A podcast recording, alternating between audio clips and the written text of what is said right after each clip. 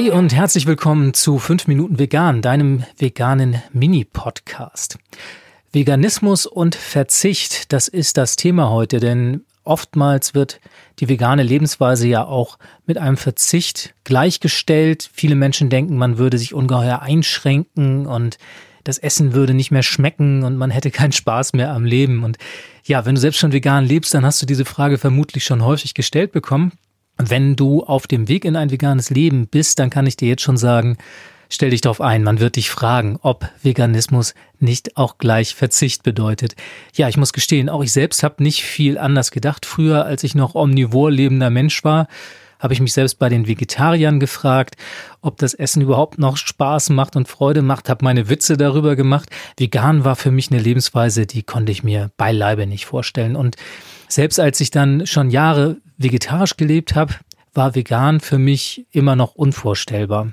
Ich hatte das klassische Bild im Kopf von Grünzeug essenden Ökos, die äh, ja hager sind und ungesund leben und so ein bisschen miesepetrig durch die Welt laufen und ja, das, das ist schon, das ist so das, das klassische Bild und Verzicht stand für mich da so ganz oben, weil ich dachte, ja, diese Menschen schränken sich dermaßen ein, dass das Leben keinen Spaß mehr macht. Ja, was hat mich denn zum Umdenken gebracht?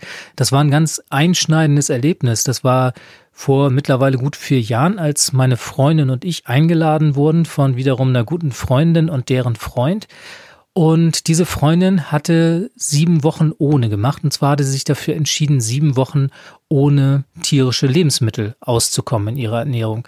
Und zum Abschluss hat sie uns eingeladen und uns an einem Abend ein veganes Menü präsentiert und dieses vegane Menü, bei dem wirklich alles dabei war, von einer leckeren Vorspeise, eine tolle Hauptspeise bis zum großartigen Dessert, war so fantastisch und hat bei meiner Freundin und mir so einen tollen Eindruck hinterlassen, dass wir gedacht haben, meine Güte, das alles ist vegan, das kann so lecker sein.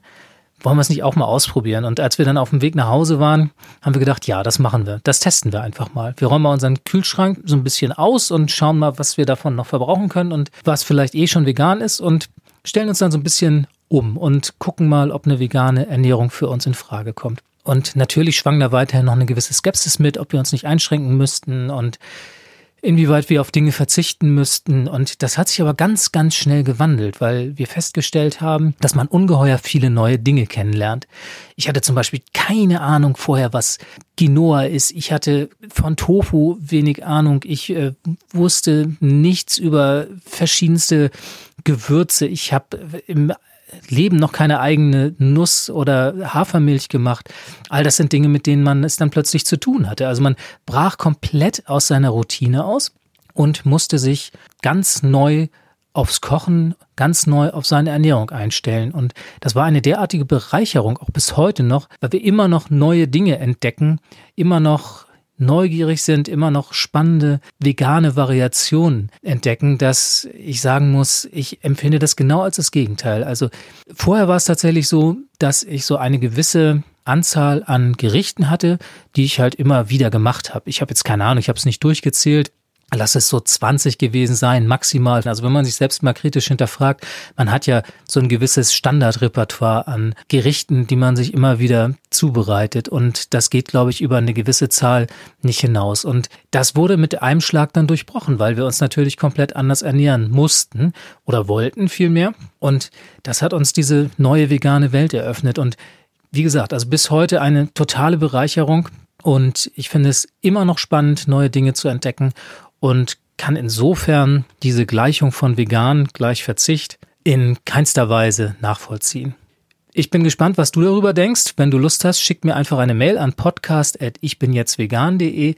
Ansonsten war es das schon wieder mit fünf Minuten vegan für heute. Mein Name ist Jens Herndorf und ich freue mich, wenn du bei der nächsten Folge wieder dabei bist. Bis denn.